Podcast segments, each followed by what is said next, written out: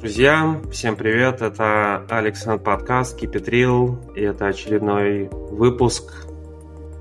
А, это шоу, в котором мы разговариваем с экспертами, с мастерами, с профессионалами своего дела, с учеными, с духовными искателями, с терапевтами, для того, чтобы разобраться в обилии методов, которые существуют, и для того, чтобы вы смогли понять, какие результаты вы можете получить или какие задачи вы можете решить через тот или иной метод, и найти для себя решение для того, чтобы вы могли реализовать потенциал, который у вас есть на полную, жить счастливо, радостно, свободно. И сегодня у нас в гостях Ирина Шемякина. Ирина, приветствую вас. Здравствуйте, Александр. Спасибо за приглашение. Очень рада быть сегодня здесь с вами.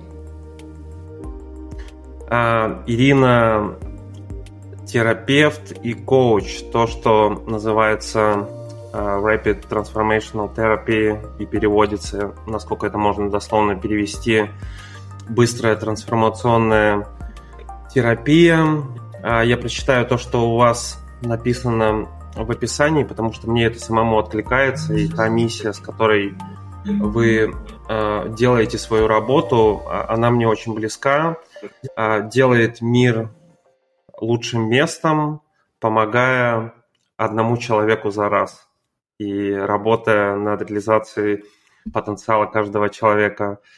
А, гражданин мира, сейчас вы находитесь в Дубае.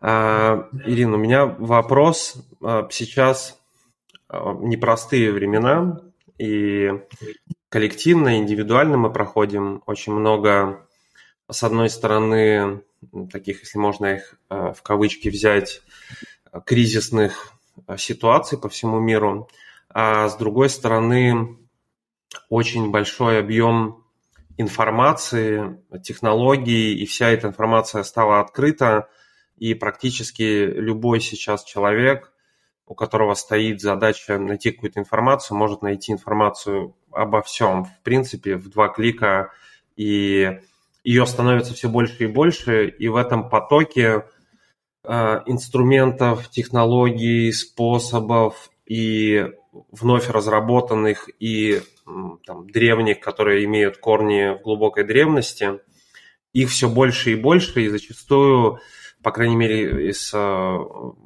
клиентов моих коучинговых программ или какой-то индивидуальной работы, или с вопросов подкастов, люди зачастую теряются. Вот они, во-первых, чувствуют этот стресс и давление, во-вторых, очень большой объем информации и разных технологий, как справляться с этим, или как жить лучшую жизнь, или как реализовать потенциал. И вы можете рассказать вот это быстрая трансформационная терапия. Давайте начнем с того, что это за технология, может быть, на стыке чего она строится, может быть, какая-то история ее возникновения, то есть чем мы а, имеем дело здесь и какие задачи это решает. Да, абсолютно. И полностью согласна с вами сейчас. С одной стороны, казалось бы, большое преимущество количества информации и легкость доступа к ней, но в то же время э, недостаток этого в том, что ее настолько много, что порой бывает сложно найти свой путь и найти то, что непосредственно подходит вам и необходимо вам в данный момент. Rapid Transformational Therapy или RTT, коротко, или быстрая трансформационная терапия, это метод, который был разработан э, Марисой Пир. Возможно, вы слышали об этой женщине. Она угу. терапевт с более 30 лет опытом. Она работала со многими и работает до сих пор э, со звездами Голливуда, с э, представителями Royal Families, как это называется, всяких эм, Королевских семей, да. Да, спасибо. То есть она работает очень давно, и с, э, у нее очень большой широкий круг клиентов по всему миру. И как она пришла за свои 30 с небольшим лет работы в терапии к, этому, к разработке этого метода, опять же, учитывая реалии современного мира, когда все очень быстро, всего очень много, люди теряются, нам надо найти э, многие люди страдают по-своему с какими-то своими проблемами. И когда вы приходите в традиционную терапию, окей, вы поняли, у вас проблема, надо ее решить. вы решились, наконец-то вы пришли к терапевту. Как работает традиционная терапия? А, я ни в коем случае не, не говорю о том, что традиционная терапия не работает, она работает, это прекрасно. И, угу. опять же, это просто несколько другой метод, да. Но традиционная терапия требует время, и она во многом построена на построении доверия. И посыл в том, что прежде чем какая-то существенная работа может произойти, вы должны построить доверие с этим человеком. Вы приходите каждую пятницу в три часа в течение года, двух-трех, в зависимости от того, с чем вы работаете, да. И Мариса подумала, а, собственно, почему, если к ней приходит клиент или ко мне приходит клиент, и вот у меня был недавно опыт, приходит человек, и я вижу, что человек очень страдает, ему плохо, ему физически плохо. Я не хочу потратить неделю, две, три. Давайте познакомимся. Расскажите мне о себе. Я хочу помочь этому человеку сразу, чтобы он ушел через два часа и чувствовал себя лучше. И, в принципе, отсюда был главный посыл, почему она создала этот метод. Как к стоматологу. Вы приходите к стоматологу, если у вас очень болит зуб, вам не надо строить с ним длительные отношения. Вы просто приходите к рекомендованному специалисту, которому у вас есть доверие, и вы доверяете ему свой зуб, чтобы он сейчас же решил эту проблему. Также работаем мы с этим методом. Метод совмещает в себе очень многие э, достижения современной науки и технологии, то есть он использует и НЛП, и э, обычную cognitive behavioral терапию, то есть, ну, как это называется, поведенческую, да, терапию, и э, все, что сейчас есть, и гипнотерапия — это большой элемент э, этого метода, это гипнотерапия. Почему и как мы можем достичь э, очень быстрых и действующих результатов с помощью RTT? Потому что мы работаем с подсознательным. Угу. И тут очень часто приходят люди, которые думают, ну я, в принципе, знаю, откуда у меня ноги растут у этой проблемы. Ну, в принципе, я тут все понял, я вот, я все понял, но почему-то проблема не решается. А возможно, они поняли не совсем то, что является причиной их проблемы на самом деле. Угу. Потому что, знаете, как наш ум это имеет две составляющие: сознание, подсознание. И на самом деле 95% э, наших моделей поведения они диктуются подсознанием.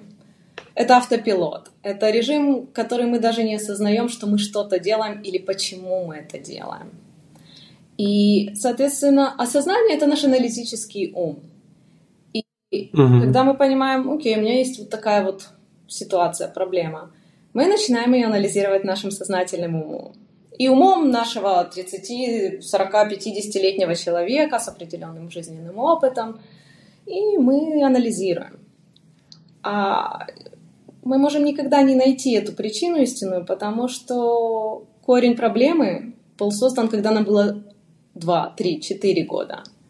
И то, как вы восприняли эту ситуацию какую-то в том возрасте, мы никогда, в принципе, не можем своим осознанным взрослым сознанием даже представить, что это было именно вот оно, что в два года родители ушли в магазин на полчаса, оставили вас дома, а для mm-hmm. вас это все. В два года вы не понимаете принципа будущего. Вот, есть только сейчас, и они ушли а без них я не могу, значит, все, это конец. И у вас создаются какие-то установки, какие-то представления о себе, о мире, они ушли. Наверное, я для них не важен. Наверное, если я для них не важен, я ни для кого не важен. И опять же, каждый человек придает э, разное значение, разную интерпретацию э, каждой ситуации. Поэтому даже если два человека прожили похожий опыт – угу. абсолютно не значит, что у них будет, э, будут одинаковые последствия, потому что они могли интерпретировать эту ситуацию совершенно по-разному. И с помощью этого метода в гипнозе мы узнаем, что именно в ситуации этого конкретного человека, что в его детстве или в его прошлом э, создало определенное представление о себе или о мире, которое мешает этому человеку в настоящем времени реализовать ту программу, ту модель э, поведения, ту жизненную стратегию, которую этот человек хотел бы реализовать. Это на самом деле а, очень откликается, и, и пример, в том числе, который вы привели, с тем, что вот я остался один, и там мама долго не приходит, и я недавно как раз делал сессию с своим другом из Тулума в плане, и запрос был ощущение э, тревожности э, от того, что не определено будущее. И как раз когда мы делали простую э, гипнопрактику и э, первое, что всплыло из условного вот этого подсознательного банка данных, это э, событие, когда я стою, жду маму, ее нет, и я понимаю, что я потерял э, тогда для меня единственный способ опоры э, и любви, и у меня нету ее в себе еще, потому что да, родители для меня являются точкой этой опоры. А так как я ее потерял, вот это состояние импринтируется Э, в тело и, соответственно, влияет в дальнейшем на все остальные события. Я, естественно, могу даже э, не понимать. И почему мне тоже интересно и э, там гипнопрактики, и какие-то медитации, и холодинамика, которую я долгое время изучал, которая также работает с подсознательным через метафоры, через, они называются холодайны, mm-hmm. ну, по сути, через образы и через метафоры э, с разными жизненными событиями прошлого, именно потому что достаточно трудно, как вы правильно сказали, ну, это знаменитая фраза Эйнштейна о том, что проблему невозможно решить на том же уровне сознания, на котором проблема была создана. Нужно сначала переключить сознание в другой режим работы, и только после того, как сознание переключено в другой режим работы, и можно посмотреть на Э, ситуацию или на прошлый опыт, или на конкретное состояние с позиции вот этого нового восприятия, нового сознания, тогда видно, откуда это началось, как это влияет сейчас, и самое главное, и способ перепрожить, пере, пере, сделать другие выводы на основании э, опыта, который был. Но здесь вопрос, что многие до сих пор, особенно в таком русскоязычном э, пространстве и там на постсоветском пространстве все, что связано с э, гипнозом или все, что связано с трансовыми техниками или все, что связано с любой попыткой воздействовать на сознание человека, в данном случае с положительным э, настроем помочь человеку, из того, что я видел э, очень долгое время, я в этом 16 лет, люди всегда встречаются вот с этим недоверием э, к вопросу ну, гипноза, либо любых э, техник, которые вызывают состояние измененного сознания.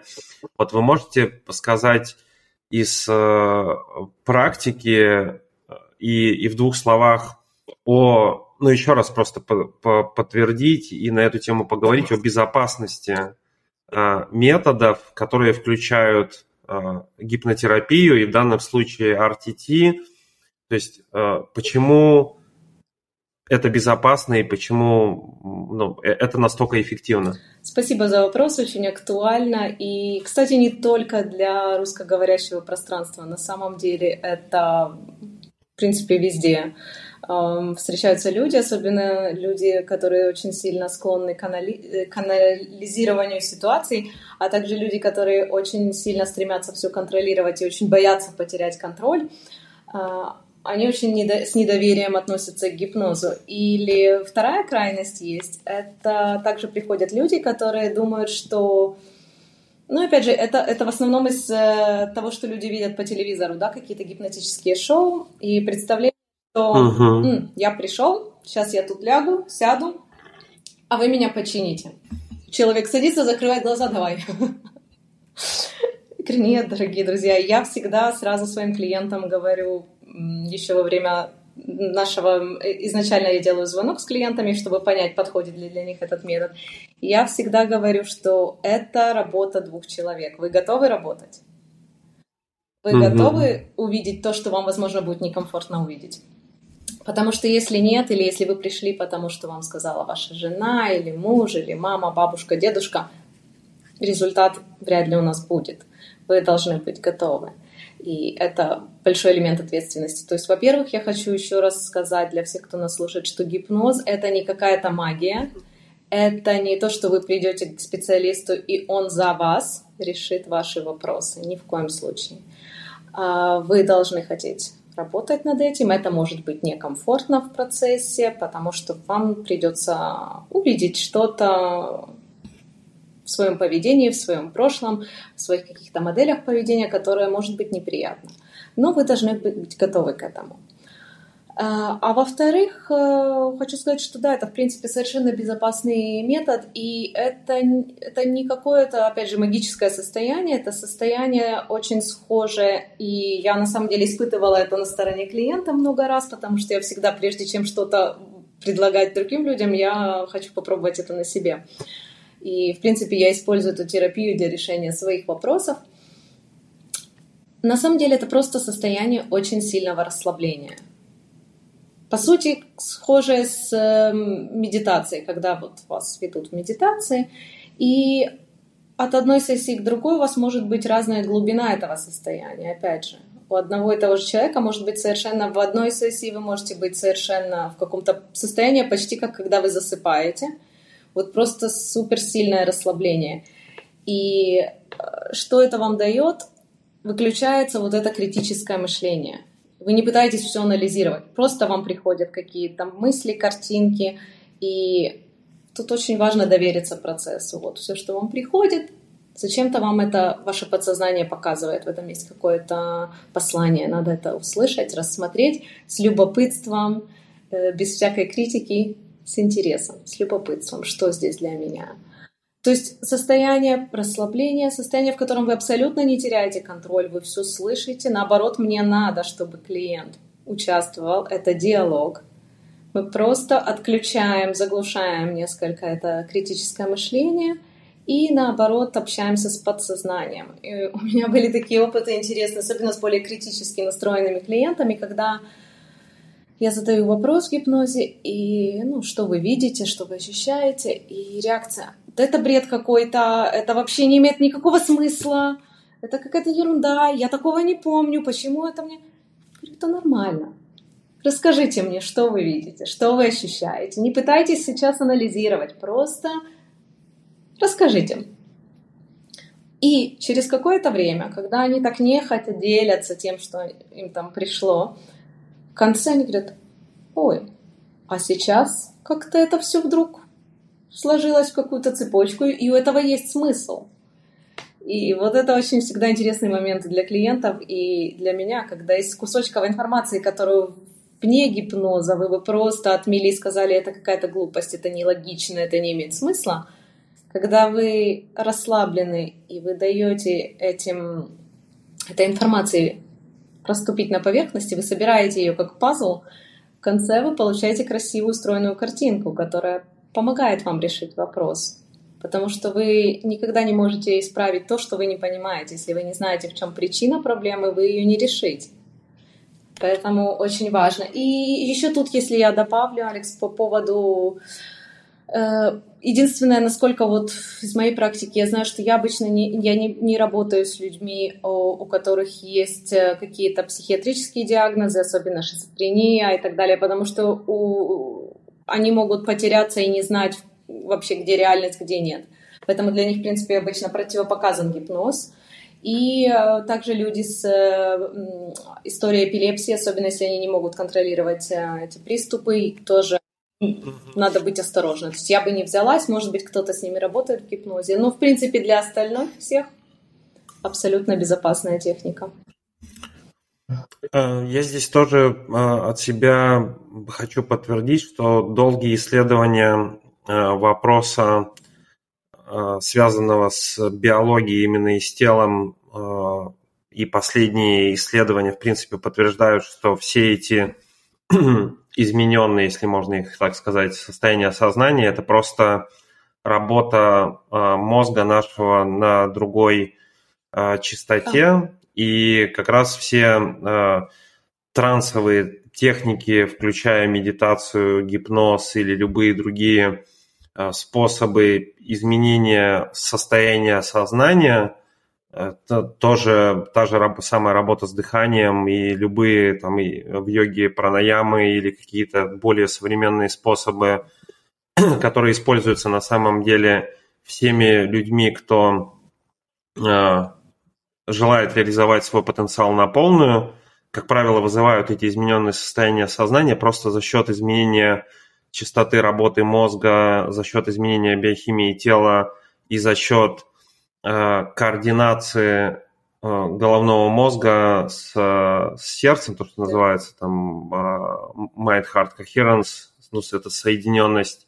И на, на самом деле это и является нормальным состоянием человека, и, и пребывание не только в аналитическом процессе, когда мозг работает, основываясь только на логике, если брать во внимание, что, как вы сказали, 95% в принципе того, что происходит, это э, наше бессознательное, включая коллективное бессознательное, где э, по ну, Юнг посвятил этому всю свою жизнь как раз тому, чтобы показать людям, как даже коллективные процессы, как коллективное бессознательное влияет на каждого отдельного взятого человека, потому что мы все соединены в это единое поле, из которого приходит эта информация – и, а с другой стороны, когда я разговаривал с одним из первых своих учителей, он приводил интересный пример, что люди, которые, допустим, занимаются обычной терапией, гештальт-терапией, и э, сами специалисты или люди, которые приходят, которые доверяют этому более традиционному способу работы, но отрицают транс и гипноз – на самом деле занимаются ничем иным, как трансом и гипнозом, потому что когда я ставлю стул рядом и говорю человеку, представь да. сидящего на стуле э, своего папу, который тебе что-то сказал, Или... расскажи ему что-то, это то же самое э, состояние транса и гипноза, то же самое измененное состояние сознания. Или еще один самый понятный для большинства людей пример, это когда вы э, читаете книгу и представляете события, да. происходящие в книге, вы находитесь в трансовом состоянии, вы находитесь в гипнозе, в самосозданном гипнозе. То есть любые визуализации, любые представления во внутреннем пространстве, это и есть э, вот эта технология, которая, о которой мы говорим. Поэтому мы, мы живем в этом, мы повсеместно с этим сталкиваемся, и почему бы не использовать все эти инструменты как раз для решения вопросов, потому что как раз именно эти инструменты являются важными, быстрыми и очень эффективными способами преодоления каких-то жизненных проблем, с которыми люди сталкиваются. Абсолютно. И знаете, вот очень хороший вы пример сейчас привели с э, книгами, и эм, это также отвечает на вопрос людей, которые говорят, да, ну, я думаю, меня нельзя загипнотизировать. Угу. Хорошо, но у вас же есть, вот вы можете себе представить какую-то картинку, да, вот так же, как про книгу. Если вы читаете книгу, вы создаете в себе какое-то, у вас в воображении возникает картинка этого персонажа и того, что с ним происходит. Или люди, которые говорят, не, не, я не загипнотизируюсь, но при этом они себе в голове рисуют какие-то картинки, что там с ними что-то происходит или с их ребенком что-то происходит. Но вы визуализируете, просто вы используете способность своего мозга не на благоприятные какие-то для себя цели и последствия, а вы тратите время, энергию, силы на то, чтобы создать какую-то негативную картинку, и что вы создаете, к тому вы и стремитесь на самом деле. Ну, RTT – это больше терапия именно, то есть это способ а, перепрожить Потому что ну, то, о чем сейчас все говорят, и последние направления в исследовании в исследованиях, в принципе, человека, его связи психики и тела, или разума и тела, и духа в единую систему. То есть сейчас современные исследования все больше подтверждают наличие этой связи и Э, только вот этот, ну, так называемый холистический да. подход, когда мы занимаемся всем этим как единой системой, он отвечает на многие вопросы, которые раньше оставались непонятными э, науке. Но все сейчас э, приходят к одному важному выводу, что все трудности, которые возникают у человека в жизни, они так или иначе связаны с, с стрессом и травмой, прожитой в прошлом. Причем, если раньше исследователям казалось, что это касалось только травм людей, которые, допустим, побывали где-то в боевых действиях или в каком-то э, рядом со смертью были или получили какие-то действительно э, травматические последствия. Но сейчас становится понятно, что травма намного шире, и любое событие, даже то, которое мы привели в пример э, для двухлетнего ребенка, или когда у него, то есть любо, любое событие, которое произошло, или когда по отношению к нему что-то сделали, или наоборот, когда он чего-то ждал, а ему этого не дали, это создает вот этот импринт травмы. И правильно я понимаю, что цель э, метода в том, чтобы через э, гипноз, через транс возвращаться к событиям прошлого и пере, перепроживать эти события, переопределять а, в прошлом отношение к этим событиям и делать какие-то другие выводы, менять отношение к происходящему там? Отличный вопрос. И ну, для начала я скажу, еще раз соглашусь с вашим э, определением травмы, да, что действительно сейчас это понятие приняло намного более широкое определение.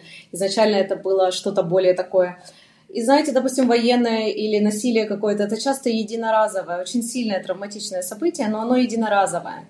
И что сейчас действительно многие исследования подтверждают, что это может быть менее интенсивная, но часто повторяющаяся травма, когда, например, родители постоянно не дают ребенку вот это чувство безопасности или чувство любви, которое настолько для нас важно в раннем возрасте, когда мы формируемся как личности, и когда это последовательно повторяется, оно может иметь более сильное даже воздействие психологическое на человека, чем единоразовое, но очень сильное негативное событие. А если вернуться к вашему вопросу о том, как работает метод, что мы делаем? Мы действительно мы возвращаемся к каким-то событиям из раннего детства. И знаете, даже вот по моему опыту э, это бывает э, поразительно. Это бывает настолько далеко человек возвращается. У меня был случай, то человек возвращается в э, то время, когда он был в утробе матери. И это всегда очень сильное такое переживание. И я всегда говорю клиентам, опять же, многие боятся, многие приходят со страхом, и они прям настолько не могут расслабиться, они очень боятся того, что они могут увидеть. И тут важно понимать, что вы не переживаете этот опыт заново. Какой бы он тяжелый ни был, вы его не можете пережить второй раз. Один раз вы уже с этим справились. Сейчас в гипнозе вы его пересматриваете, как, как фильм на экране телевизора. И вы это делаете исключительно с целью понять, что вам сейчас мешает, что вам надо решить. И когда эти воспоминания, эти эмоции, часто это не воспоминания, осознанный человек этого не помнит, конечно, особенно если мы говорим о том, что было в утробе матери и, или очень ранние а, какие-то сцены из ранней жизни. А, но какие-то образы, какие-то э, ощущения, они всплывают. И мы, конечно, не можем изменить их в том моменте, но мы можем понять. И главное не то, что произошло, как мы говорили раньше, а то определение, ту интерпретацию, которое этому определенному событию человек дал в тот момент времени. Это uh-huh. очень четко происходит в гипнозе. Я это испытывала на собственном опыте, когда у меня всплыла сцена, которую я четко помнила в сознательном своем, но я в, со- в своем сознании совсем друг- по-другому ее интерпретировала с точки зрения эмоций. А когда я ее увидела в гипнозе, у меня всплыли очень сильные негативные эмоции, которых я... То есть меня очень удивила эмоция. Я помнила эту картинку, я помнила это событие, я не помнила эту эмоцию. И вот в этом сила гипнотерапии, да, мы видим что-то из раннего детства, и мы понимаем, как это повлияло на этого конкретного человека, как он это интерпретировал. И мы не можем изменить то, как это было интерпретировано в прошлом.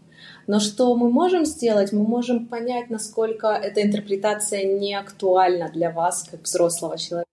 Во-первых, uh-huh, мы подсвечиваем, uh-huh. да, как фонариком, как spotlight, э, на то, что произошло И вы видите, а, вот оно что. Значит, я вот в то время тогда решил, что мир небезопасен, или что деньги это зло, или что... Неважно, что это может быть, что меня никто не любит и никогда не полюбит. А потом мы возвращаемся к тому, что да, вы создали это, эту идею, это представление о мире или о себе, когда вам было 2, 3, 4 года. Но сейчас вам 25, 35, 55 разве это сейчас для вас действительно так?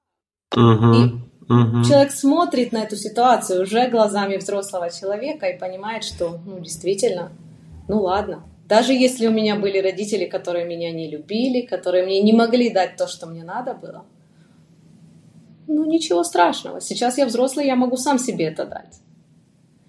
И вот тут меняется перспектива, меняется, мы смотрим на ситуацию с другой стороны, и она теряет свою силу. И любое убеждение, любое, любая идея, которую мы подвергаем сомнению, она теряет автоматически свою силу. Потому что часто она, она с нами, она в нас многие годы, она родная, она часть нас. А тут мы вдруг ее подвергли сомнению. Автоматически она теряет uh-huh. силу. И что мы делаем дальше? Мы перепрограммируем ум. То есть если вы жили с этим представлением многие годы, ум учится, как у нас говорят, повторение мать учения. И действительно, э, если мы это где-то на заднем плане проигрывали 30, 40, 50 лет, что там я не знаю, я какой-то не такой, меня никто не любит, я еще что-то, вы уже в это верите, ваш мозг в это верит. И мы за полчаса, за час мы не поменяем эту настройку. То есть мы делаем определенные, применяем определенные инструменты в течение сессии, чтобы подвергнуть сомнению это убеждение, чтобы его расшатать, но чтобы новое, более э, полезное для вас убеждение, установка э, действительно обосновалась и также прочно засела в голове человека, мы записываем э, трансформационную запись, которая индивидуальна для каждого клиента э, в конце mm-hmm. сессии. И очень важно, и это часть того, что я говорю всегда, ответственность делится пополам клиент должен прослушивать эту запись 21 день. 21 день — это срок, который нужен для формирования новых нейронных связей. Угу. И это в среднем где-нибудь около 15 минут запись, которую надо каждый день слушать. И так мы устанавливаем новую программу в голову. Эм, я последнее, что прочитал о травме, это э, доктор Габор Мой любимый автор. Э, да, да, да. И, ну, э, очень много ответов на вопросы, ну, или там Body Keeps the Score. Прекрасная книга. То есть все книги, да, да, да. То есть все события, которые Э, я проживаю в своей собственной жизни или люди, с которыми я сталкиваюсь э, в своей э, работе и желании помочь им, любые... Ну, и для меня на сегодняшний момент это имеет очень понятный смысл, что любые сложности, которые есть у человека сейчас в жизни, будь то зависимости или будь то э, посттравматическое стрессовое расстройство или будь то депрессия, то есть любые ментальные проблемы, и не только ментальные, если взять вот эту с, единую систему тело, разум, дух, э, но также и проблемы тела, то, что называется аутоиммунными заболеваниями, то, что врачи э, классические врачи, которые рассматривают то, только тело с позиции тела, не могут э, понять, что это такое, но это сразу начинает иметь смысл, если взять как идею, что э, все травматические события, даже если человеку кажется или слушателю нашему кажется, что у него не было каких-то серьезных травматических э, последствий, на самом деле правда в том, что они были, и, скорее всего, они просто вытеснены Э, в бессознательное настолько, но если человек их не осознает, это не значит, что они не влияют на э, существующую жизнь и на проявление человека в существующей жизни. И вот эта способность и большая работа, которую э, в любом случае необходимо проделывать для того, чтобы идти назад и встречаться с... Для этого нужна смелость, но лучше один раз встретиться с тем, что есть там, в этом страшном подвале, куда мы наскладывали, страшно в кавычках, куда мы наскладывали все наши прошлые опыты и боимся туда заглядывать, чем продолжать жизнь, думая, что это не влияет и пытаясь как-то ее изменить, но то, что там сложено, оно влияет. И проще один раз туда сходить и посмотреть, и, э, как вы, э, хорошая метафора, подсветить туда, что там, что, что мы туда наскладывали, что мы даже не помним, что осталось в нашем теле импринтировано, что осталось в нашей системе как набор каких-то убеждений и идей о себе, пересмотреть это еще раз э, в моем понимании быть благодарным этому опыту, как минимум, потому что если этот опыт был, то этот урок был необходим. И в моем понимании мира и э, сегодня я его, более того, сам выбрал для себя э, э, неосознанно. То есть вот это бессознательное, а, оно выбрало для меня эти опыты э, для того, чтобы я, пройдя их, стал тем, кем я сегодня стал. То есть, во-первых, все эти события какими бы они ни были неприятными, дискомфортными, но эти события были даны для нас, для того, чтобы мы стали теми, кем нам нужно стать, и для того, чтобы мы жили, реализовывая свой потенциал. А второе – это после вот этого выражения благодарности и принятия этого опыта таким, как он был, вот этот пересмотр э, отношения к этому опыту, который был, а, оно, ну вот в той работе, которую я проделываю, оно дает феноменальный результат, потому что меняется восприятие самого себя. И я это воспринимаю как, если в метафоре это описать, что прошлое это просто ну, банк данных, набор картинок. И когда я смотрю на эту картинку и состояние, которое у меня осталось в теле с того момента, и могу на это все посмотреть просто со стороны и сделать выводы, да, это было, но я тогда решил, что это значит, что я недостоин любви, или что я сломан, или я недостаточно хорош. И это такие базовые идеи, э, которые из-за травм, которые у нас есть, особенно травм детства, они в нас импринтированы в достаточно большом объеме. Все эти идеи о том, что со, со мной что-то не так, что я что-то сделал, не получил любви от мамы, я что-то сделал, на меня накричали, я что-то, мне было нужно, мне это не дали. То есть все эти события, они создают вот это ощущение, что либо для того, чтобы иметь любовь и безопасность, мне нужно постоянно удовлетворять нужды и потребности других людей, им нравится, и быть для них классным, либо я, в принципе, живу с ощущением того, что со мной что-то не так, и вот это вот ощущение, что со мной что-то не так, так или иначе будет влиять на всю мою жизнь, что бы я ни делал, потому что оно глубоко внутри бессознательного и, и, и принтировано э, в тело. Здесь, ну, если перейти к коллективному какому-то, понятно, что по-моему, помимо индивидуального э, посттравматического стрессового расстройства последние два года добавилось еще очень много коллективного посттравматического стрессового расстройства, и он продолжает происходить, и это грустно, и э, это приносит много боли э, людям. Вот э, что вы, может быть, э, рекомендуете, понятно, что можно работать с терапевтом, но вот если человек находит себя в том, что вот ему просто ну, тяжело сейчас, да, ему сейчас вот это давление, страх, э, какая-то тревога, полная неопределенность, что будет в прошлом, может быть, он связан как-то с событиями и там потерял кого-то, испытывает боль от какой-то потери, или был вынужден уехать резко из места, где он провел всю жизнь, и он...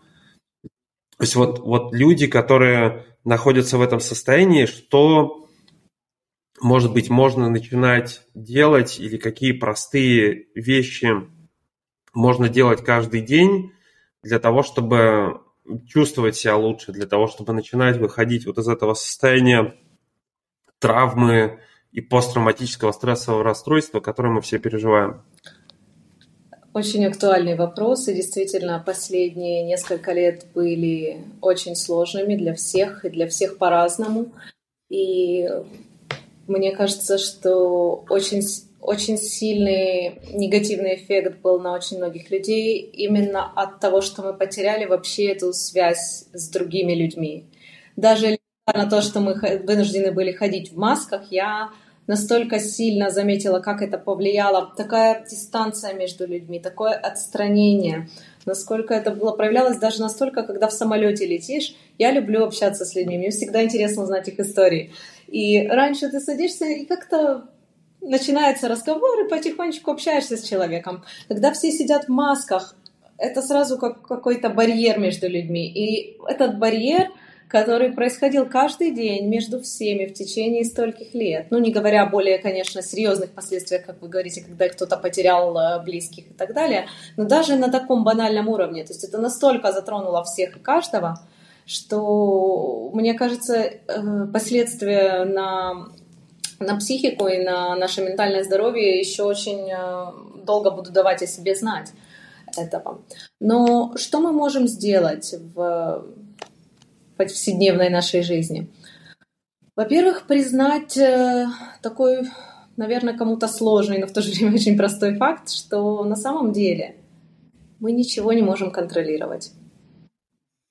Единственное, что мы можем контролировать, это нашу реакцию и наши мысли на происходящие события.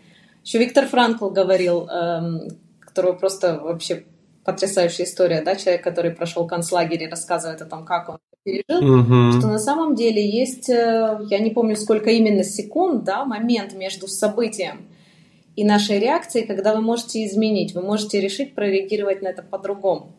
И очень важно для себя принять в какой-то момент тот факт, что вы не контролируете почти ничего в этой жизни. Единственное, что вы можете, это выбрать свои мысли и свою реакцию. Кажется, что это очень мало. На самом деле самое важное. Если вы поймете и начнете использовать этот инструмент правильно, это существенно улучшит уже вашу жизнь. Дальше важно понимать, что цикл работает как? Сначала у нас есть... Многие думают, что сначала появляется чувство или эмоция. На самом деле нет. Сначала есть мысль. Угу. И есть какая-то мысль, которая рождает за собой эмоцию. Да? А после эмоций и чувства появляется определенное поведение как результат этой эмоции. И в результате поведения, как правило, это возвращает вас к той же самой мысли, оно подтверждает вашу начальную мысль. Ну, на таком простом примере, например, человек, э, который думает, я такой неинтересный, со мной никто не хочет дружить, общаться, я вот такой вот какой-то не, необщительный. И вот с этой мыслью человек идет на какой-то, ну, день рождения или на какое-то мероприятие, где есть люди. С вот этой мыслью в голове он начинает чувствовать себя очень неловко. Чувствуя себя неловко, он будет стоять где-нибудь в углу и смотреть куда-то угу. на проходящего мимо собаку, кота и не, не взаимодействовать с людьми. Окружающие посмотрят, ну не хочет он общения, естественно, никто к нему не подойдет. И он возвращается к начальной мысли. Люди меня не любят. Да, он ее переподтверждает да, каждый да, раз да, да. своими собственными Именно действиями. Так. То есть надо понять, что мысль, вот где все начинается. Надо выбирать правильные мысли. А потом от мысли идет эмоция, действие и возвращается. То есть у вас есть сила выбрать правильную мысль. Выбирайте. И последний совет, который я могу дать. Очень важно не засовывать свои чувства и эмоции куда-нибудь под ковер, поглубже, в, или в подвал, как вы говорите, который потом придется uh-huh, спускаться uh-huh. много раз с большим фонариком не делайте этого, да, мы сейчас очень э, склонны к этому, и сейчас есть столько всяких э, инструментов, чтобы отвлечься. У нас есть Netflix, у нас есть, можно пойти выпить э, пару бокалов или бутылок чего-нибудь, каждый находит э, свой, свое какое-то отвлечение, да, кто-то там пойдет по магазинам и скупит больше, чем надо, что угодно, да, есть какие-то...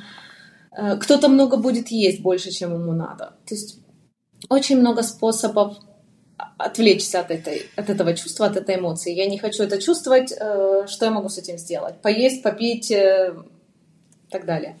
Нет, очень важно дать себе место, пространство и понять, что я сейчас чувствую. Я чувствую страх, и это нормально.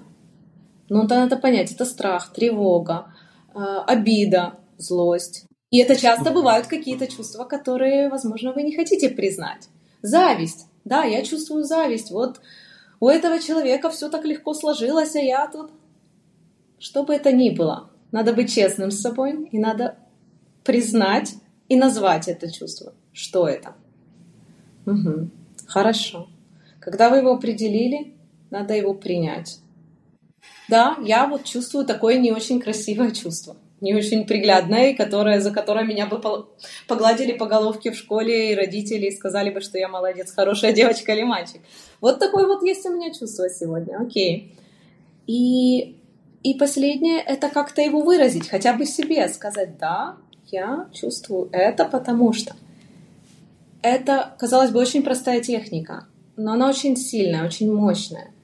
Потому что когда вы заедаете, запиваете, и так далее свое чувство, оно не находит выражения вовне.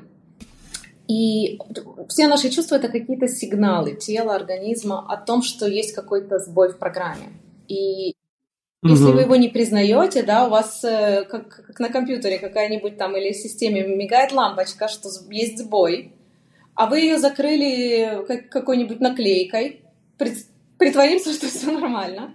Притворимся, что наш самолет не падает, что у нас есть еще топливо, хотя там сигналит, что у вас на 2 километра осталось. Эм, что получается? Если чувство или эмоция подавляется, она не уйдет. Она перегруппируется и вернется еще сильнее. И очень часто подавленные эмоции, подавленные чувства, они выражаются в физических болезнях. И это как раз то, о чем угу. вы говорили, связь э, тела и ума. И на самом деле у меня тоже приходит много клиентов с какими-то физическими симптомами, с которыми им не может помочь традиционная медицина. И говорят, ну, врачи говорят, вроде бы непонятно, почему все нормально. А у меня вот такая вот ситуация. И да, мы находим проблемы, и эта проблема какая-то обычно вот в их невыраженных часто эмоциях. И очень часто во время сессии клиенты плачут. И это прекрасно. Я всегда очень рада видеть, когда клиент плачет. Прекрасно. Да. Говорю, продолжайте, не останавливайтесь. Вы это копили годами. Это надо выпустить.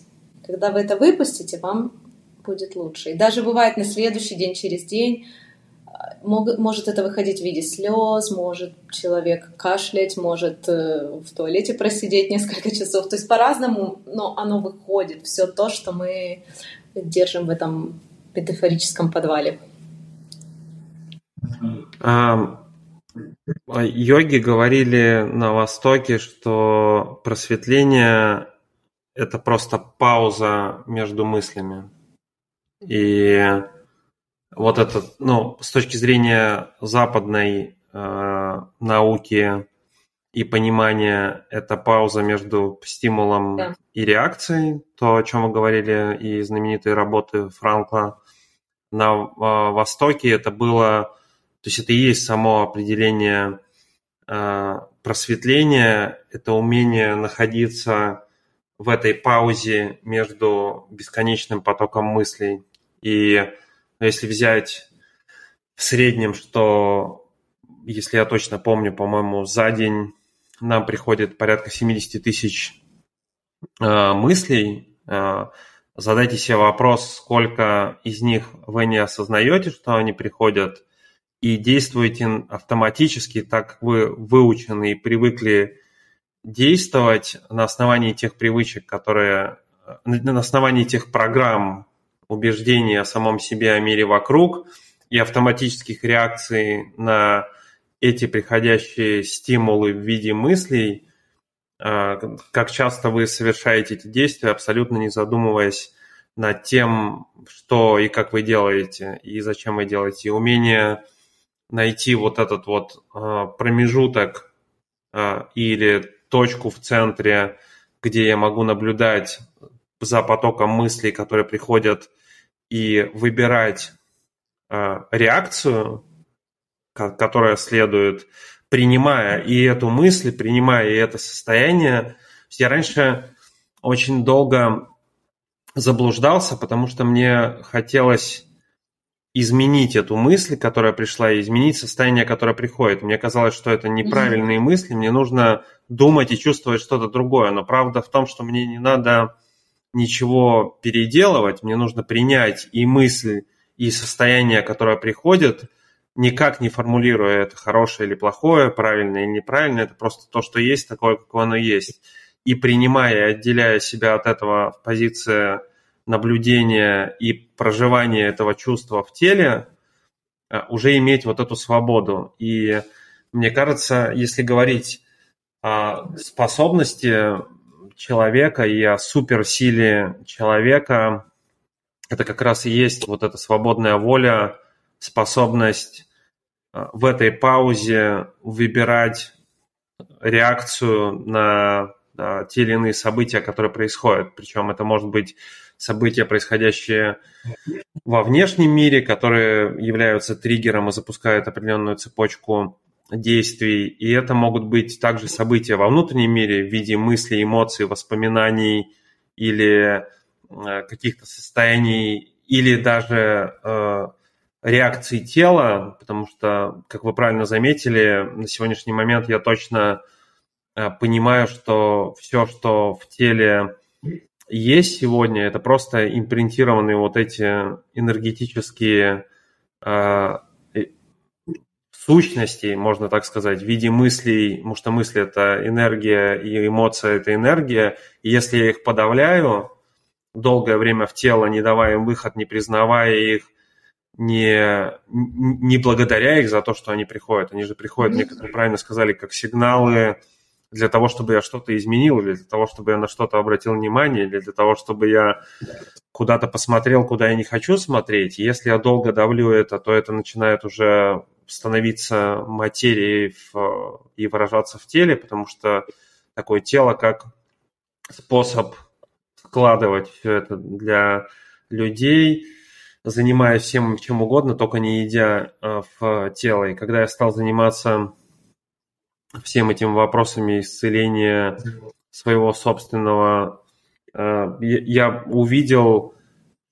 что делая, допустим, даже йогу, ну, это такой классический там пример, э, делая какую-то асану или просто занимаясь телом, если осознанно это делать, то в момент расслабления в теле какого-то блока энергетического, но оно прям всплывает, все, что было туда подавлено, все там, не знаю, страхи, чувство вины, злость, а, ну, потому что оно там было. И вот эта работа одновременно и с телом, и с сознанием, и с духом, а, такая комплексная работа, она и подразумевает исцеление от травмы, просто перепроживая и соединяясь со всеми этими состояниями отпуск то, что сейчас модно говорить, от, от, отпусти это. Ну, а как это отпустить? Для того, чтобы отпустить, это нужно признать, что это сначала есть, быть благодарным тому, что это есть, и сделать выводы, выучить урок, который это состояние мысли, постоянно повторяющееся, или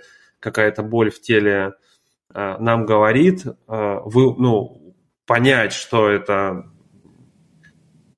для чего это нам и какой урок здесь, сделать выводы, пересмотреть эти ситуации и все, и на основании этого начать двигаться дальше. Но я согласен, что это можно сделать только в каких-то ну, в измененных состояниях сознания, в непривычных состояниях сознания для человека, который находится только вот в логическом восприятии мира, и только в ну, осознанном восприятии мира. И для этого есть там, и, как я сказал, я использую и дыхательные упражнения, использую физические нагрузки для этого подходят. Для этого подходят любые там трансовые техники, а, для этого подходит музыка, для этого подходит э, танец, любые движения тела. А, и что вы предлагаете, может быть, в методе есть какие-то способы, ну, или какие-то медитации, или какие-то способы, как быстро переключить э, человеку состояние вот с привычного восприятия реальности какое-то новое состояние, такое медитативное, трансовое или гипнотическое, как вопрос в том, что есть ли способы, как человек может сам себя быстро погружать вот в это медитативно-трансовое гипнотическое состояние для того, чтобы у него была возможность иметь вот этот зазор между привычками и автоматическими реакциями, которые есть, чтобы он мог обнаружить вот это место свободного выбора. Знаете, мне кажется, тут даже нет не обязательно человеку погружать себя в это состояние, скорее эм, тут уже нужна просто осознанность и понимание, что у него есть возможность выбора реакции, и что есть вот этот зазор. И вместо того, чтобы давать возможность этому автоматическому эм, автоматической реакции включиться, на самом деле отреагировать по-другому. То есть, во-первых, человеку надо познакомить с возможностью этого выбора, потому что очень часто встречаются тоже люди говорят, я такой, я ничего не могу сделать, я всегда был такой. Uh-huh. И из этой позиции, конечно, очень сложно что-то изменить. То есть для начала надо понять, что на самом деле мы как человек очень, эм, очень мощное, очень сильное существо, у нас очень много есть возможностей, мы просто их используем на очень маленький процент. И это первый шаг, надо это понять, признать и начать учиться, как можно использовать свой потенциал э, больше. А второй такой очень простой, э, на самом деле, казалось бы, трюк, на который можно обращать внимание. И на что реагирует наш э, мозг очень сильно? Он реагирует на слова и на картинки, которые угу. мы рисуем и говорим. И опять же, кажется слишком просто, и многие отмахнутся и скажут, ну, ерунда какая-то. Но я стала замечать, когда я уже изучала этот вопрос, я стала наблюдать больше за тем, как говорят люди, что они говорят. И для меня было, честно говоря, большим шоком обнаружить, как много людей говорят о себе какие-то очень негативные вещи. Например, ой, я такая я дура, или я такая вот я стала отслеживать, и я говорю, нет, ну почему? Ты, ты не дура, ты сделала какую-то uh-huh. ошибку или оплошность, или это, это в моменте, это не определяет тебя как человека, это что-то, что это действие. И очень важно вот это отделять и выбирать слова, которые мы говорим себе, потому что это самое важное вообще. Что вы настраиваете, если вы говорите себе? И это даже работает с тем, если вам надо сделать что-то, чего вы не хотите, какую-то медицинскую процедуру пройти неприятную. Если вы будете говорить себе неделю перед этим, я, ой, это ужасно, мне будет так плохо, я... Вы придете, и вам будет плохо. Если вы себе да. будете говорить, я выбираю это сделать, я это делаю потому, что тут ну, перечисляете, почему вам это надо, вы придете с другим совершенно состоянием. И точно так же очень важно говорить себе о себе, как в фильме было «Я самая обаятельная и привлекательная». Да, это работает. И это не просто о каких-то аффирмациях, но это о том, что наш мозг не различает. Э, как говорят некоторые, ну я же пошутил, я же не имел это в виду, что ой, я там глухая, слепая, знаете, вот часто наши люди говорят, на старшее uh-huh. поколение, там, э, где-то, ой, я слепая, я глухая. Нет, мозг не понимает, что вы пошутили.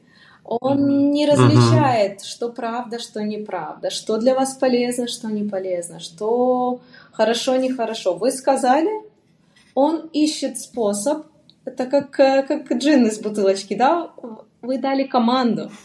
Говорите, я слепая, пожалуйста, зрение начинает падать. Я, ой, я так не хочу идти на ехать в эту командировку, это ужасно, мне как, как бы оттуда не выбраться, пожалуйста, вы заболеете.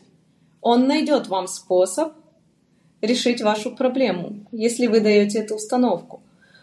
У меня был недавний пример несколько месяцев назад. Я настолько заработалась, я очень устала. И у меня родители гостили. И для меня это было очень непривычно, я давно с ними не жила, но в силу обстоятельств они у меня тут застряли на два месяца.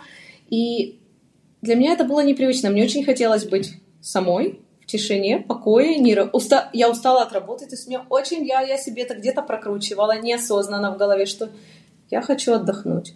Сама в тишине, в покое. Угу. И что вы думаете? Я никуда не ходила, кроме работы. Меня нашел ковид.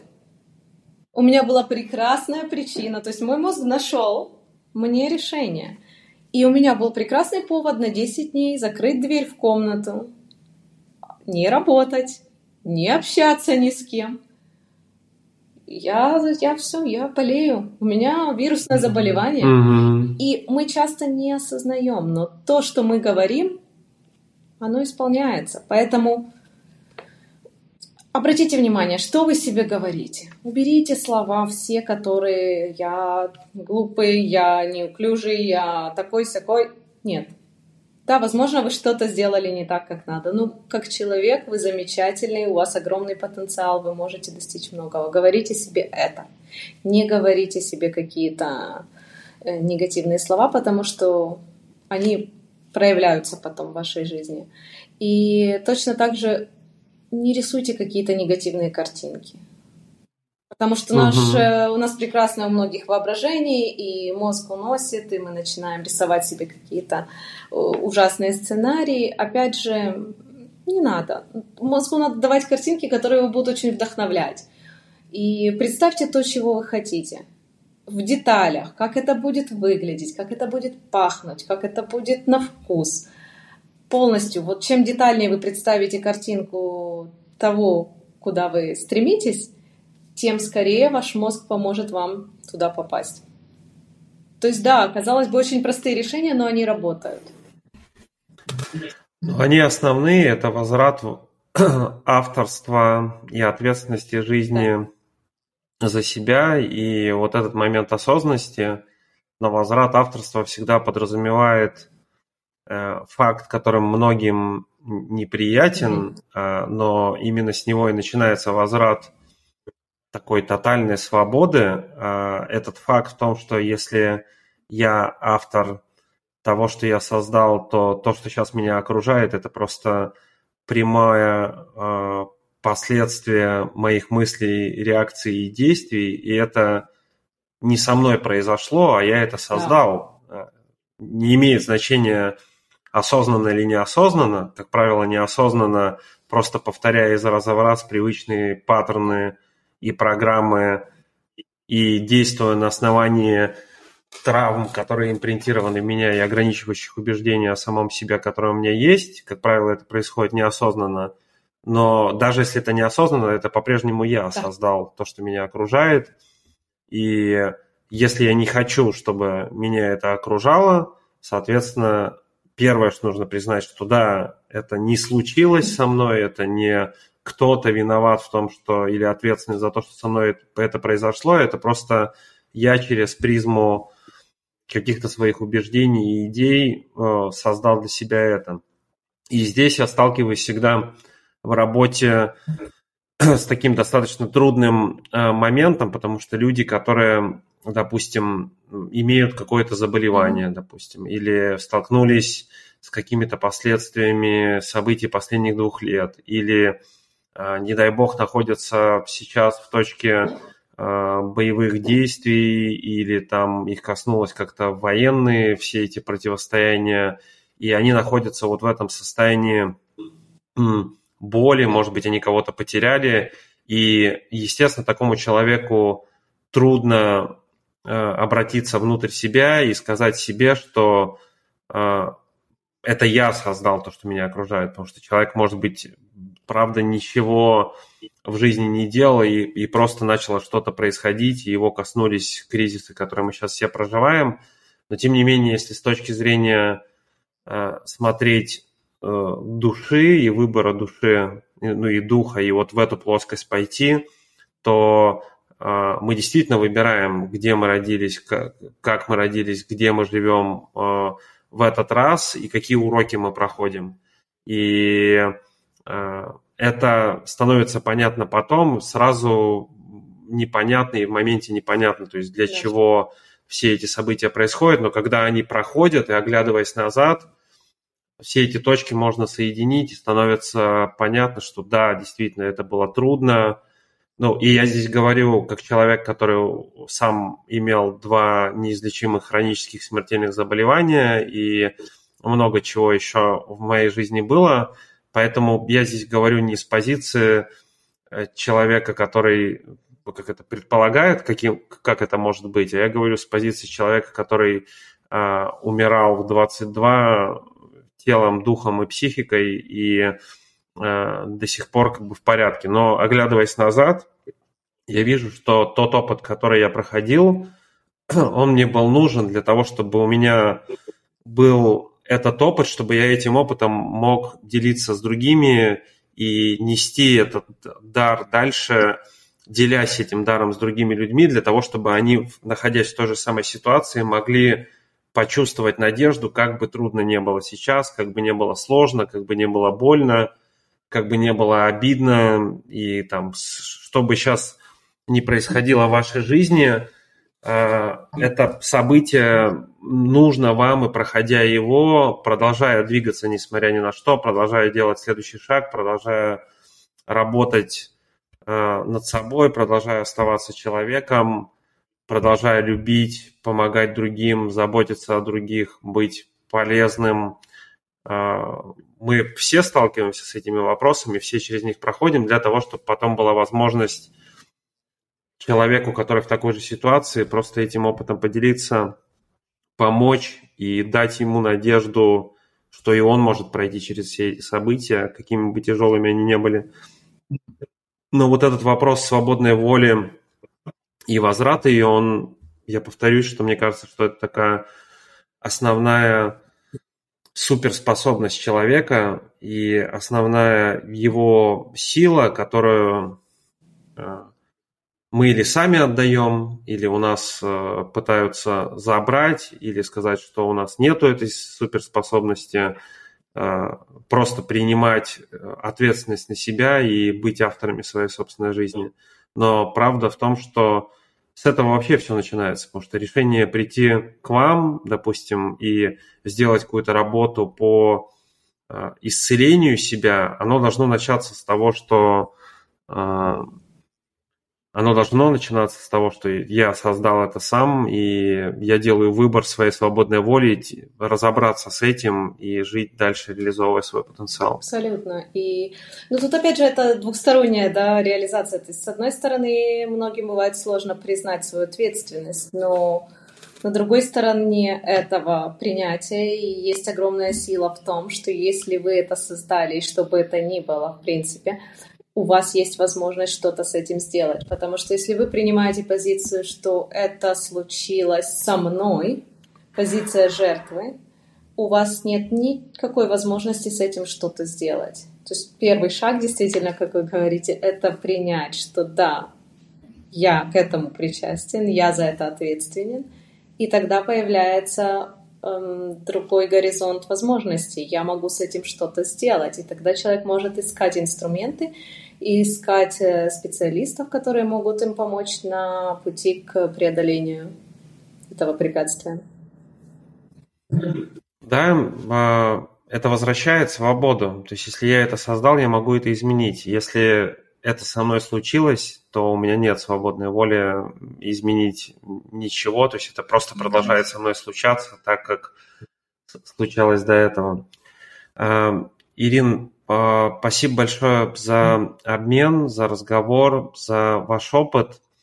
А, все контакты Ирины, а, информация о ее работе будут обязательно указаны в заметках к шоу на любой площадке, на которой вы смотрите, слушаете этот подкаст.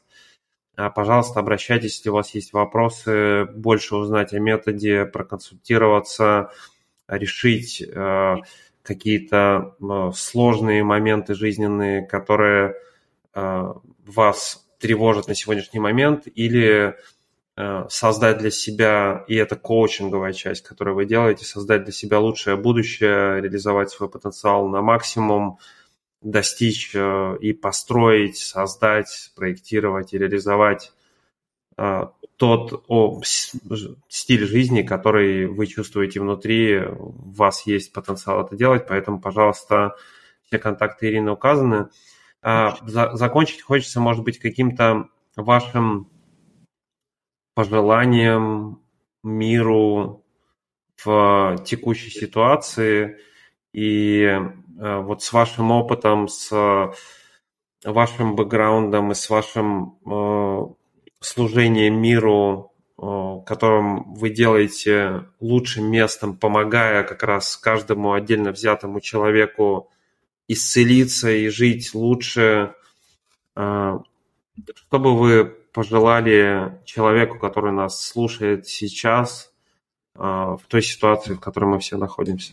Алекс, спасибо огромное. И вы как раз затронули то, что я хотела сказать о том, что помогая каждому отдельному человеку. И я очень верю в то, что изменяясь самим изменяя каждого отдельного человека, мы можем создать большой эффект и большое изменение в мире.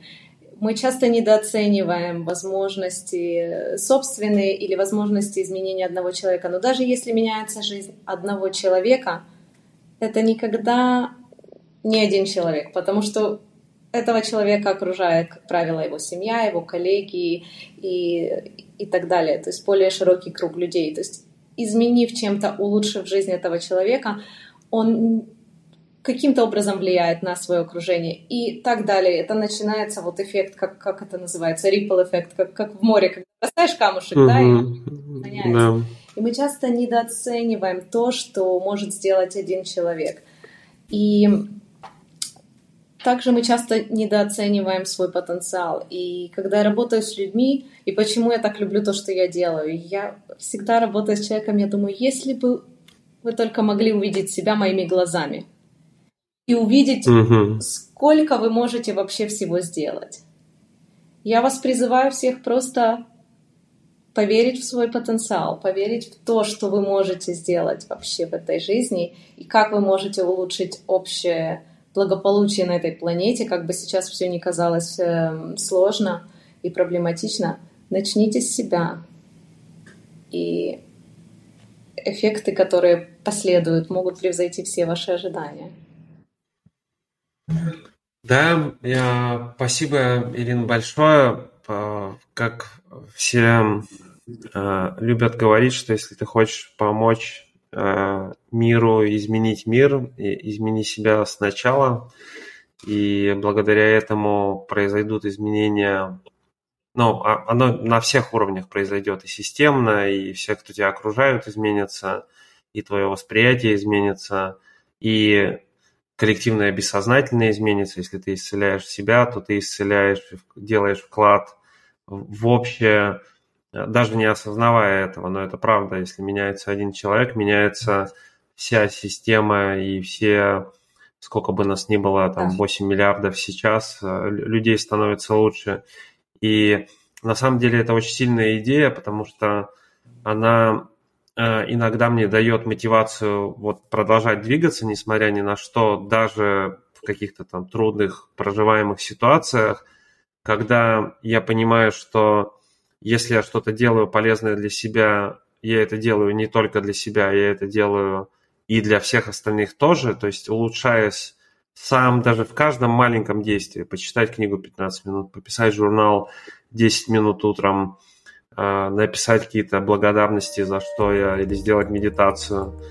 Я, я это делаю не только для себя, но я это делаю также и для вот этого общего нашего коллективного сознания, потому что улучшением жизни каждого отдельного человека. Мы все, мы все становимся лучше, добрее э, и э, приходим к этому миру э, любви, взаимопонимания, единства, э, к которому мы скоро в любом случае придем. Через некоторые трудности, естественно, но нам предстоит много работы, ее можно сделать только вместе. Ее можно сделать только вместе, помогая друг другу становиться лучше и работая над собой. Ирин, спасибо, спасибо вам большое да, за ваше время. Еще раз все контакты Ирины указаны на всех площадках. Пожалуйста, обращайтесь, пишите. А, пользуйтесь инструментами быстрой трансформационной терапии и коучинга. Слово «быстро» мне здесь очень нравится, потому что зачастую, мне кажется, нету времени на какие-то сложные решения. Не и нужны. они не нужны сложные не нужны. Мы решаем многие вопросы за одну сессию, плюс 21 день записи. От одной до трех сессий в целом. Угу. Друзья, это был Алекс Назаров подкаст. Э, выпуск. Мы говорили о быстрой трансформационной терапии. Ирина, спасибо вам спасибо. большое. Если вам понравился выпуск, подписывайтесь, ставьте лайк, комментарии пишите. Поделитесь, если вы чувствуете, что эта информация может быть полезна кому-то из вашего окружения. Возможно, вместе мы сможем помочь людям найти выход из э, той ситуации, из тех чувств, из, из тех трудностей, в которых они сейчас находятся. И да, только вместе мы можем сделать мир лучшим местом. Спасибо, что вы были сегодня с нами, и до новых встреч. Всем пока.